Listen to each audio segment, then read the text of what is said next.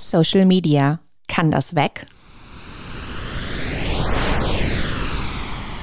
Hallo und herzlich willkommen aus den Hansa Rauschen Studios. Hallo Emily. Hallo. Ich freue mich sehr, dass wir beide hier sind und heute über ein großes gesellschaftlich wichtiges Thema sprechen werden. Bevor das passiert, frage ich dich aber, was steht bei dir gerade an? Was machst du? Was liegt auf deinem Schreibtisch? Auf meinem Schreibtisch liegen überraschenderweise drei Jugendbücher. Das ist ja eigentlich gar nicht das Metier, in dem ich hier unterwegs bin. Wir haben ja auch einen ganz tollen Kinder- und Jugendbuch hier bei Hansa und da habe ich mir gerade hm, drei Ansichtsexemplare quasi zusammengeklaubt. Oder eigentlich ist es eher Anschauungsmaterial. Ich wurde nämlich eingeladen, ähm, in der fünften Klasse in den Deutschunterricht zu kommen meiner Grundschule und dort ähm, ein bisschen zu erzählen, was ein Verlag eigentlich so macht. Denn in diesem Deutschunterricht ähm, ist wohl gerade die Einheit Buchpräsentation dran, was, wenn ich das richtig verstanden habe, einfach bedeutet, dass die SchülerInnen sich gegenseitig ihre Lieblingsbücher vorstellen. Und ähm, während dieser Präsentation kam wohl raus, keiner weiß so richtig, was ein Verlag ist. Und das werde ich Ihnen jetzt erklären. There you are. Das ist sehr schön. Ähm, ich war sehr lange nicht mehr bei sowas. Ich höre das aber ab und zu von Autorinnen, dass die Schullesungen haben. Und eigentlich sind sie in der Mehrzahl immer extrem begeistert, weil das ganz andere Fragen sind, ganz anderes Rankommen an Leute, die viel intuitiver Texte lesen und so weiter. Und man echt so ein bisschen eben mal nicht in der obersten Belletage des Literaturhauses ist. Und das ist, glaube ich, was sehr, sehr Gutes. Hm. Ich habe damit genau einen Sprung zu unserem Thema, denn wir sprechen heute über Social Media und Gegenwartsliteratur oder und Verlage und in welcher Abhängigkeit die zueinander sind. Und mir fällt dazu sofort ein, dass ich tatsächlich über das ganze Thema Schulbildung, Schullektüre, Schul- und Literatur ganz viel weiß von einer Influencerin in Anführungszeichen, ähm, nämlich Katharina Herrmann, einer tollen Literaturbloggerin und Lehrerin, die ganz häufig schreibt darüber, was ihr passiert in der Schule, wie sich aber überhaupt auch der Literaturunterricht verändert. Auf jeden Fall nicht zum Guten in ihren Worten. Und an ihrem Beispiel fällt mir natürlich sofort auf, dass ich längst sehr viel Weltwissen ziehe aus Social Media und nicht mehr nur aus Zeitungen, Büchern, Sachbüchern, Romanen und so weiter, sondern das ganz stark dazugetreten ist. Ich würde sagen, da hat sich ein riesiger Umkehrpunkt ergeben, dass das unsere absolute Hauptquelle ist. Und das ist jetzt eine triviale Erkenntnis, aber vielleicht ist sie trotzdem gewichtig, wenn man darüber nachdenkt, wie Verlage sich eigentlich gerade verhalten Social Media gegenüber. Emily, die große Frage ist doch eigentlich, was sollen Verlage da eigentlich tun? Als ich so im Verlag anfing vor einigen Jahren, ähm, da gab es total tolle kleine Social-Media-Abteilungen, die irgendwie Bücher präsentierten und daneben vielleicht eine Kaffeetasse oder so fotografierten. Und das machen Verlage natürlich immer noch, dass sie irgendwie versuchen, da Bücher ein bisschen zu bewerben und so. Aber das ist ja nicht das ganze Verhältnis von Social Media und Verlagen, oder? Sondern da ist ja irgendwas passiert, dass in dieser Sphäre was so Gewichtiges los ist, dass ähm, die ganze Gegenwartsliteratur ganz anders darauf schaut, was im Netz passiert. Ich glaube, da gibt es ganz verschiedene Wechselwirkungen, die für uns als Verlag interessant, aber manchmal, glaube ich, auch ähm, ähm, problematisch sein können. Ähm, auf der einen Seite, klar, es ist eine Werbeplattform. Das interessiert uns als Verlag, weil wir unsere Bücher bewerben möchten und uns auffragen, können wir uns das zunutze machen? Und wenn ja, wie? Wie können wir unsere Bücher da präsentieren? Wie können wir dafür sorgen, dass sie geteilt, dass MultiplikatorInnen ähm, über unsere Bücher sprechen? Wir fragen uns natürlich auch, ähm, was das für unsere AutorInnen bedeutet. Ähm, ist es interessant, dass unsere AutorInnen dort ähm, irgendwie ein, ein Profil haben, auf dem viel passiert? Oder andersrum ist das eine Sache, die uns eigentlich komplett egal sein kann, ähm, was unsere Autorinnen, ob die überhaupt Social Media Profile haben oder nicht? Ähm, ist es für uns interessant, wenn Diskurse sich auf sozialen Plattformen ähm, entzünden, sei es über größere literarische Themen, über die Buchwelt oder sei es auch mal über ein Buch, was aus unserem Verlag ist? Da fällt mir als Stichwort natürlich auch ähm, das Phänomen des Shitstorms ein. Das ist natürlich also das Grauen schlechthin, wenn man als, wenn das überein ähm, als Verlag auf einmal kommt.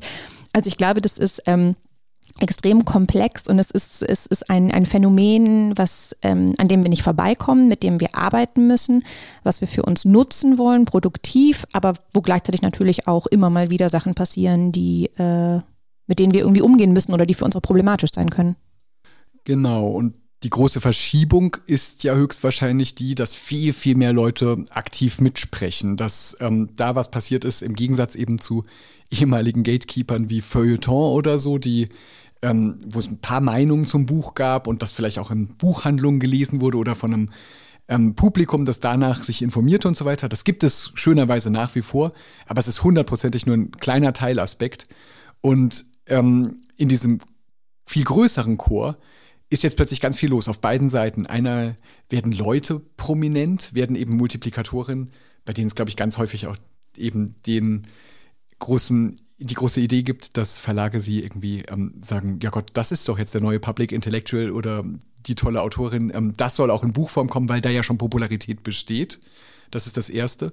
Und umgekehrt gibt es eben ganz, ganz viel Begeisterung, die zu steuern wäre ähm, für Bücher, die viel roher da liegt, dass viel mehr Leute mitsprechen können. Das sind, glaube ich, so die beiden großen Ingredienzien.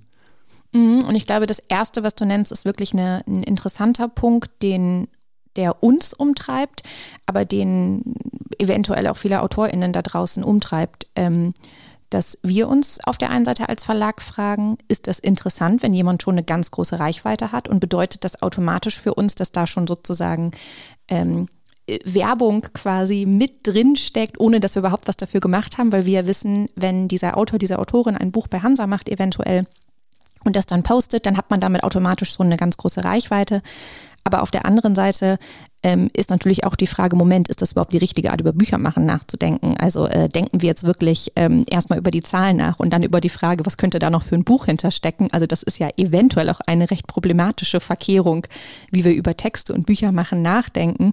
Und andersrum könnte ich mir vorstellen, dass es auch ein bisschen verunsichert für viele tolle AutorInnen da draußen ist, wenn sie irgendwie das Gefühl haben, na toll, wenn ich nicht ein Profil irgendwo habe, was schon 100.000 Follower hat, dann kann ich es eigentlich gleich vergessen quasi. Also.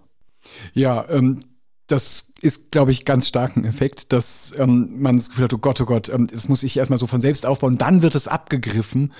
Ähm, ist auch oft wenig ein trauriger Effekt. Und es gibt für mich auch tatsächlich so ein Moment beim Blättern durch die Vorschauen oder Scrollen inzwischen, ähm, dass ähm, ich oft auch so eine gewisse Wut fast schon verspüre, wenn ich das Gefühl habe, da wurde irgendwas eigentlich nur so ähm, abgegriffen eben. Da ähm, irgendein B Promi mit einem gewissen Fanstatus, wir alle kennen ihn, wir haben ihn irgendwie im Hinterkopf oder sie. Ähm, und da ist jetzt irgendein Buch so draus gemogelt worden quasi. Ähm, das ist ein Buchphänomen, das ich nicht leiden kann, weil ich da immer das Gefühl habe, ähm, das ist nicht das, was Verlegertum gut macht, sondern da ist das, kommt mir immer vor wie so ein Trittbrettfahren, dass man denkt, dadurch könnte man Popularität erreichen.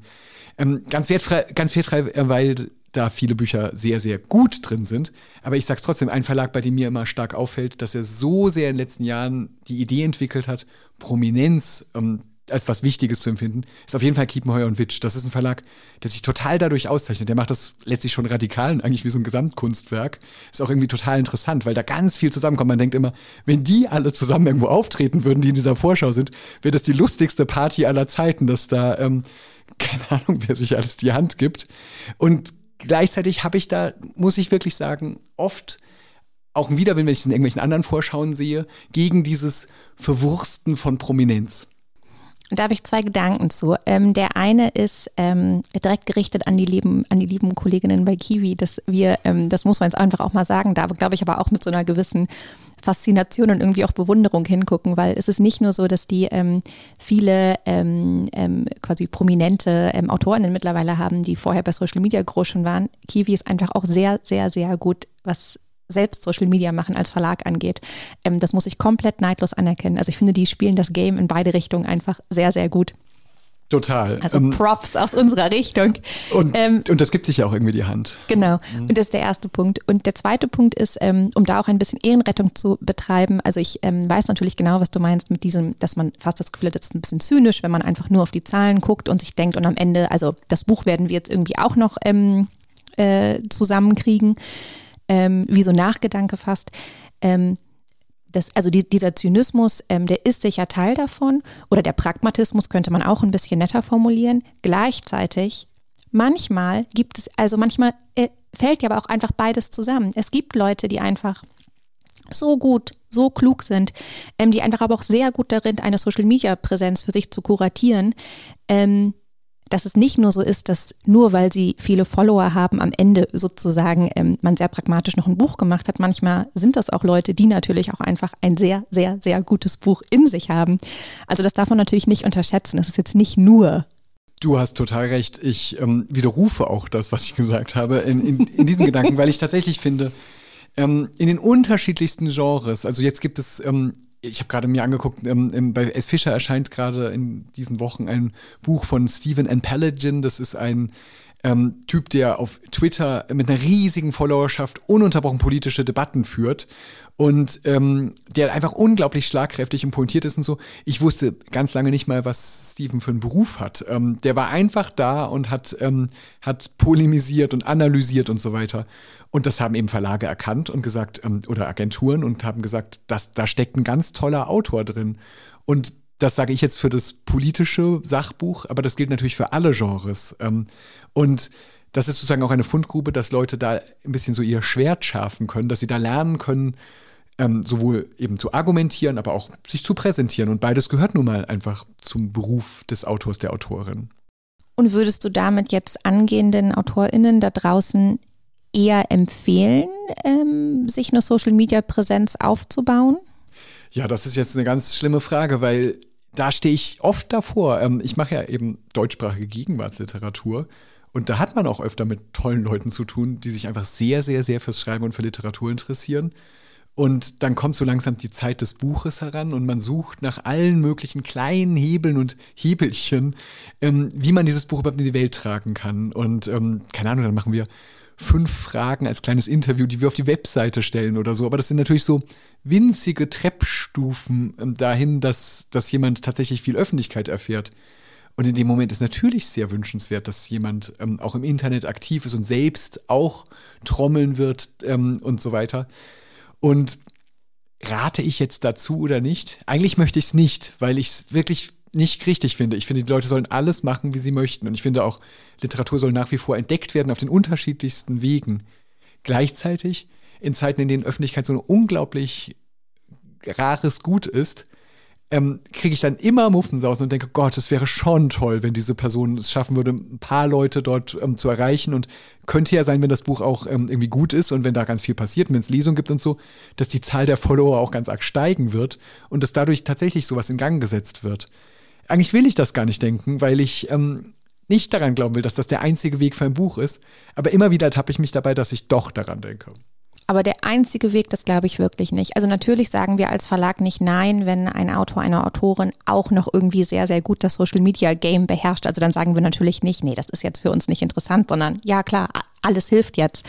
Gleichzeitig würde ich sagen, der klassische Weg ähm, äh, einer Autorin, eines Autors zum Verlag, der im Zweifel über eine Agentur führt oder so und dann vor allem einfach über einen sehr guten Text, und dann ähm, der Verlag alles daran setzt, dieses Buch gut in die Welt zu tragen, das gilt einfach nach wie vor. Ja, aber ich finde es schon eine harte Frage. Ähm, es gibt viele, viele Autorinnen und Autoren, die nicht bei Social Media stattfinden oder nur sehr passiv ähm, auf eine schöne Weise ähm, und die total erfolgreich sind. Aber wenn wir diese Frage an die jüngere Gegenwartsliteratur richten, wo ich auch noch dazu sagen muss, boah, die Zahlen, seid alle froh, dass ihr keinen Media Control Zugang habt, denn deutschsprachige Debüts oder so, da muss man meistens nicht vier Zahlen weit gucken können, weil die Ziffer kleiner ist in den Verkäufen. Und das ist echt ein trauriges Gebiet, das auch in den letzten Jahren sich stark verändert hat. Und ich weiß nicht, ob es heute noch Phänomene gäbe von Leuten, die sehr, sehr, sehr wenig aktiv dort sind, die große Chancen haben. Ähm, kann ich mir fast nicht vorstellen. Schrecklicherweise, traurigerweise. Wirklich. Also du würdest sagen, ähm, sag, mal, sag mal ein Gegenbeispiel. Sag mal jemanden in den letzten zwei, drei Jahren, der wirklich viel Bekanntheit erlangte und nicht irgendwie in diesem Game involviert war. Oh ja, das ist jetzt eine extrem schwierige Frage, weil ich einfach, wenn ich ehrlich bin, gar nicht parat habe, wer jetzt alles auf Social Media ähm, bei den deutschen GegenwartsautorInnen groß mhm. ist und wer nicht. Ähm, ja, wir werden ja auch in einer dieser Folgen mal darüber sprechen, ähm, wer überhaupt in diesem ganzen Feld ähm, da ist, weil ich glaube tatsächlich, dass sich auch da was verändert, dass es früher eben viel mehr Möglichkeiten gab, ähm, da überhaupt hineinzukommen und so weiter. Und davon ausgehend ähm, habe ich eigentlich auch kein Gegenbeispiel. Ich kann mir natürlich vorstellen, dass ein tolles Buch sich einfach durchsetzt. Aber ich bin da viel pessimistischer geworden. Ich habe jetzt gerade ein Gegenbeispiel dir ergoogelt, ähm, beziehungsweise bei Instagram mir das kurz hochgezogen. Ähm, okay, das ist jetzt wirklich, es ist so aus dem Moment geboren, eventuell stimmt das jetzt alles nicht. Aber du hast gesagt, nimm mir ein Beispiel eines erfolgreichen Debüts, wo der Autor, die Autorin nicht groß bei Social Media unterwegs ist, oder? Ja. Über dieses Buch haben wir ja vor kurzem erst in diesem Podcast gesprochen. Aber wie wäre es denn mit Charlotte Gneuss? Ach, Charlotte ist ja, würde ich sagen, ähm, macht auf Instagram ähm, total toll, ganz, ganz viele Sachen. Das sind keine riesigen Followerzahlen bestimmt. Ich weiß jetzt nicht, wie viele. Nein, das ist ein geschlossenes Profil mit 2474 Followern. Na gut, aber geschlossen kann auch wieder damit zu tun haben, dass es gerade total anstrengende Wochen und Monate sind in diesem Winter und viele Leute in großem Streit miteinander ähm, sind und so weiter. Ah, meinst ähm, du, das ist eventuell? Ja, kann ich mir schon vor vorstellen. erst passiert. Dass da okay. anderes reinkommt. Aber du, ähm, es wird Gegenbeispiele geben, auf jeden Fall. Ich will eigentlich nur mein Lektoratsgrundgefühl dieser Sache gegenüber ja, zeigen. Und das ist, ähm, mir fällt jemand anderes ein, Benjamin Quaderer, der vor ein paar Jahren einen ganz großen, total burlesken, tollen Roman ja. ähm, bei ähm, Random House hatte. Ähm, Für immer die Alpen. Genau. Ähm, und der ähm, ein ganz, ganz toller Twitterer war, ein sehr lustiger ähm, und wirklich ein total erweiterndes, witziges Profil. Und der hat es dann in der Zeit danach geschlossen und ist, glaube ich, einfach in Schreibklausur fürs nächste Buch gegangen und da bin ich zum Beispiel richtig gespannt, ob er dann sozusagen wieder loslegen wird und gar nicht jetzt aus Marketinggründen, sondern weil es ihm einfach Spaß macht. Oder ob er einfach dann plötzlich Überdruss daran hatte und eigentlich sagte, mein Kerngeschäft ist doch das Schreiben und darum geht's. Und das ist das, was mir wichtig ist. Okay, müssen wir jetzt einfach mal abwarten, bis das neue Buch kommt, um, um das zu beobachten. Ähm, es wäre jetzt natürlich super, wenn ähm, er nicht seine Social-Media-Kanäle wieder aktiviert und dieses Buch mega erfolgreich wird, weil dann hätten wir gleich noch ein Beispiel, ein Gegenbeispiel, dass es eben nicht so sein muss auch ohne ähm, die Zutat der Autoren, die wollen oder nicht, ähm, kann man ja sagen, dass Verlage sich viel weiter umstrukturiert haben, als dass sie lediglich Werbung machen auf Instagram oder TikTok oder was weiß ich wo. Vor allem würde ich sagen, dass es eigentlich in die Köpfe eingedrungen ist, dass man überhaupt ähm, in einer Welt bestehen will, die eben total darauf setzt, um über Dinge auf so eine Weise diskutieren zu können. Es wirkt, wirkt sich, finde ich, auf ganz viele verschiedene Arten aus. Auf Cover natürlich. Es gibt diese tolle Vokabel vom Instagrammable äh, Cover und so weiter. Und auch darüber hinaus aber eigentlich auf so eine gewisse Schlagfertigkeit, dass ich das Gefühl habe, wir wollen noch stärker Bücher oft herunterzurren auf bestimmte Thesen. Wir wollen sehr, sehr klar sagen können, was das überhaupt ist, damit es überhaupt in eine extreme Kurztaktigkeit von ähm, Kommunikation eintreten kann. Das ist eben was ganz anderes als eine FAZ. Rezension auf der zweiten Seite, bei der man sagt, das ist uns ganz, ganz wichtig, dass da dialektisch hin und her gewendet wird oder so. Das ist, glaube ich, nicht mehr das Denken, in dem zurzeit viele populäre Sachbücher oder auch andere Genres produziert werden. Ja, und das ist ja eh ein ganz interessanter, ich weiß nicht, ob es ein Widerspruch ist, aber zumindest irgendwie so eine Art Spannungsfeld, dass bei Instagram, es ist ja ein total optisches Medium, also man scrollt sich da durch, das sind ähm, Bilder und Videos und klar, es gibt auch Text, aber wie du gerade gesagt hast, nur eine begrenzte Anzahl von Texten. Und mit diesen, mit, mit, mit diesen Methoden, nämlich nur wenig Text und vor allem dem optischen, versuchen wir ja über ein Produkt oder über ein Buch zu sprechen, in dem, also da ist zwar das Cover irgendwie das Erste, was man sieht, aber danach geht es ja darum, sich ein paar Stunden in diesem Text, in einem Long Read sozusagen ähm, zu versinken. Also das ist natürlich ganz interessant, dass das Medium da ähm, andere Sachen so sehr betont und das, was dann aber eigentlich im Buchlesen passiert, ähm, ganz anders funktioniert und auch viel langsamer. Ähm, das ist das einfach das eine, was ich interessant finde.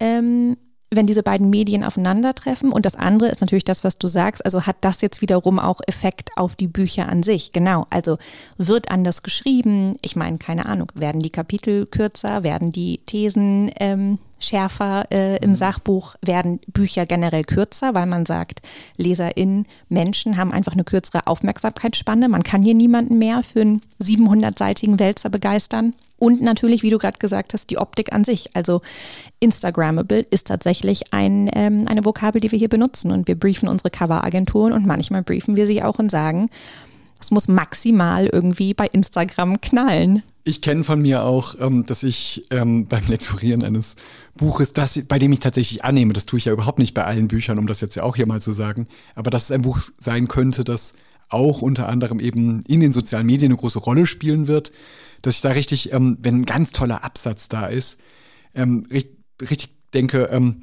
das soll auf eine Seite passen, das soll abfotografierbar sein, das, das soll richtig in die Kachel reinpassen, wenn wir das, ähm, wenn Leute das wollen. Und das ist natürlich so der, der letzte Schritt. Aber das davor, das würde ich eigentlich bezeichnen als so eine Ästhetik des Hot Takes. Das ist auf ganz viele verschiedene Arten und Weisen. Ähm, eben Cover, genauso wie Grundpitch eines Buches, der eben sehr klar sein muss und der sehr in, eine, in ein zeitliches Klima hineinpassen soll, bis aber auch hin eben zur Gestaltung von Kapiteln und so weiter, gibt es, glaube ich, überall so eine herumschwirrende Idee, dass es wumsen soll. Und ähm, das ist eine ganz andere Idee, als man vor ein paar Jahren haben konnte, als man ähm, Bücher in wesentlich anders strukturierte Debatten hineinmachen sollte. Ich glaube, eigentlich ist dieses, es soll wummern, es soll krachen, es soll Hot Take sein. Das ist eben, dass Aufmerksamkeitsökonomie extrem klar in Verlagen verankert ist, dass sie so ein kompliziert zu bedienender Mechanismus ist und dass man sie sehr, sehr geschickt und gut anstoßen muss. Ja, es stimmt. Und eine Sache, mit der wir aber trotzdem ringen, also auch wenn wir es hinkriegen, dass es knallt, dass es Instagrammable ist, dass man es da auf einmal überall sieht, Dennoch stehen wir auch oft dann vor dem Problem, vor diesem Bubble-Phänomen. Ähm, es ist ja dann doch noch ein Social Media, ähm, eine Social Media Plattform, auf der die UserInnen ihr, ihren Feed kuratieren. Wir haben natürlich gar keinen Einfluss darauf, wer sich jetzt was, ähm, wer wem folgt. Folgen die Leute überhaupt dem Hansa Verlag? Man weiß es nicht, man kann es nur hoffen. Ähm, und wem folgen sie dann wiederum? Und dann entstehen eben diese Bubbles, innerhalb derer wir uns bewegen. Und das ähm, führt natürlich auch auf so einer, zu so einer verzerrten Wahrnehmung. Das, es ist ja gar nicht so, dass man dann auf einen Schlag sozusagen überall bei Instagram dieses Buch jetzt sichtbar macht, sondern manchmal nehme ich ein Buch in meiner Bubble wahr und denke, das ist ja irre, dass ich sehe es überall, das muss so krass erfolgreich sein, jetzt sehe ich es auch noch da jeden Tag irgendwie. Und das ist jetzt ein Extrembeispiel, ja. Aber es gab eines dieser Bücher, ähm, bei dem ich wirklich dieses Gefühl hatte, und da habe ich kürzlich die, genau die ganz schlimmen Media Control Zahlen gecheckt. Es hat sich 555 Mal verkauft. Und du hast alle einzeln davon fotografiert gesehen bei Instagram. Ja, wahrscheinlich. wahrscheinlich. Waren, genau. Und der Effekt, den es dann bei mir auf einmal hatte, war, wow, was ist denn da an mhm. mir vorbeigegangen? Das ist ja irre. Ja, und das führt ja dazu, dass sich auch das Arbeitsbild von Lektorinnen stark verändert. Dass ich gar nicht nur glaube, dass die sich zusätzlich ständig gedrängt fühlen, sich da zu tummeln. Das ist, glaube ich, der erste Schritt. Der zweite ist aber, eigentlich wird es immer wesentlicher, und das finde ich jetzt wiederum was sehr Schönes, auch ein Sensorium dafür zu entwickeln, in ganz verschiedene Gruppen hineinzugehen, mitzubekommen, was andere Leute beschäftigt. Und da haben wir jetzt ja wiederum einen ganz, ganz tollen Effekt, dass nämlich ähm, ein guter Verlag, ein gutes Lektorat eben ähm, aus der eigenen Bubble heraustreten kann, dass er mitkriegt, das beschäftigt Leute, ähm, das wollen sie verhandeln, ähm, das wird da und da ganz stark verhandelt und ähm, dass man nicht nur davon abhängig ist, was so Leitästhetiken um einen selbst herum sind. Das macht mir persönlich auch total Spaß. Also ich habe wie du merkst, habe ich ja auch irgendwie Kritik oder leide auch ein bisschen manchmal ähm, darunter, was das für, für die Entwicklung von Büchern und für Verlage bedeutet.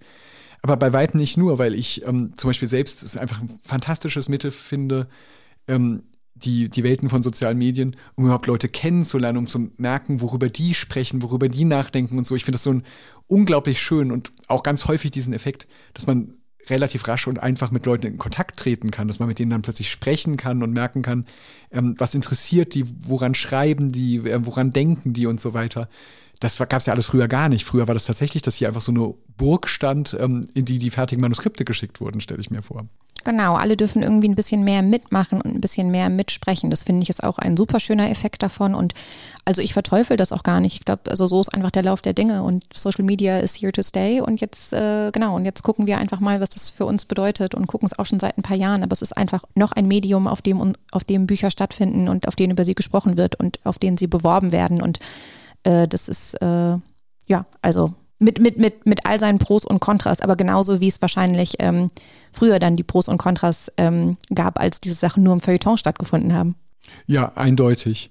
Und trotzdem glaube ich, dass sich für Schreibende ähm, tatsächlich total handfest Fragen stellen, weil es auch echt ja viel Zeit ist, die man da rein verwendet, wenn man sich da wirklich ähm, umtreibt und, und viel tut und so weiter. Ähm, und das kollidiert natürlich mit dem, was Schreiben so stark ausmacht, denn Schreiben, ich glaube noch stärker als im Verlag arbeiten oder so, es hat eine unglaublich ähm, narzisstischer Kampf darum, sehr, sehr, sehr viel Zeit nur für sich zu haben, weil es ganz klar ist, ein tolles Manuskript, ähm, egal welcher Couleur und in welchem Genre, braucht einfach viele Stunden Arbeitszeit, die höchstwahrscheinlich sehr weit weg vom Internet und sehr weit weg von anderen Menschen stattfinden. Und das ist natürlich eine große Kollision. Ja, und ich, also du hast es ja deutlich gemacht, dass du schon der Meinung bist, dass man eigentlich als ähm, Nachwuchsautorin oder Gegenwartsschriftstellerin ähm, schon man sehr gut daran tut, ähm, sich da eine Präsenz aufzubauen. Aber ich glaube, ich möchte immer noch. Es ist vielleicht eine romantische Vorstellung. Ähm, sonst, sonst hast du immer die romantischen Vorstellungen und ich die eher pragmatischen. Aber ich glaube, ich halte schon daran fest. Ähm, man kann, äh, man, es muss nicht sein. Man muss dort nicht aktiv sein. Man kann auch nach wie vor einfach ein sehr, sehr gutes Buch schreiben und damit erfolgreich werden. Ja, und das stimmt vollkommen. Ich war ja vorhin auch ein ganz bisschen so aus dem Zwiespalt des Lektoratsgeschäfts heraus, in dem man dann plötzlich denkt, das ist jetzt aber wirklich sehr wichtig, habe ich gesprochen. Und trotzdem gibt es ja immer wieder die Manuskripte und die, die Sachen, ähm, die aufgeschlagen werden, egal ob in der Buchhandlung oder eben im Lektorat, wenn, wenn überlegt wird, was man machen soll bei dem plötzlich ganz klar ist, okay, wow, hier ist Literatur. Und das ist etwas sehr Schönes, was sehr lange erhalten wird und was ganz unabhängig von diesen anderen Fragen ist. Und ich möchte mit dir jetzt aber noch, ähm, bevor wir zum Ende kommen, wir haben jetzt so viel über Instagram gesprochen. Wir müssen noch unbedingt über TikTok sprechen und seine, sein Untergenre BookTok, ähm, bei dem eben auch äh, seit äh, einiger Zeit ähm, Bücher viral gehen, Bücher besprochen werden, ähm, Bücher in kurzen, das sind ja alles äh, Videos ähm, oder Videoschnipsel ähm, hochgehalten werden. Das finde ich nämlich, ähm, da passieren nämlich ein paar Sachen, die ich irre interessant finde und die auch schon ein bisschen anders als ähm, Instagram sind. Denn durch diese krasse Viralität, die dort entsteht, ähm, und durch die Tatsache, dass es auch so In-App-Käufe gibt, also ähm, man kann mittlerweile auch bei TikTok dann einfach sofort das Buch kaufen, ist da auf einmal ein soziales Medium entstanden, was, glaube ich, noch, noch viel, viel, viel krasser im größeren Stile Buchverkäufe ankurbelt. Ähm, gleichzeitig ist es ein Medium, was für uns, glaube ich, noch ein bisschen äh, schwer zu greifen ist und bei dem wir auch das Gefühl haben, also das kann man gar nicht steuern oder auf eine Art irgendwie kontrollieren. Was denkst du über dieses BookTok-Phänomen? Ja, ich finde eigentlich vor allem fasziniert genau, was du gesagt hast, dass es eine kleine Blackbox ist, weil das ja tatsächlich sehr graswurzelmäßig von Leuten einfach kommt. Und selbst wenn das dann kommerzialisiert wird und man direkt kaufen kann oder so, lässt sich das schönerweise so wenig von Verlagen steuern. Es gibt ja seit einiger Zeit ähm, die ähm, eine Art Bestsellerliste bei der Media Control versucht, ähm, die häufigst genannten BookTok-Bücher zu sammeln und, ähm, und so weiter.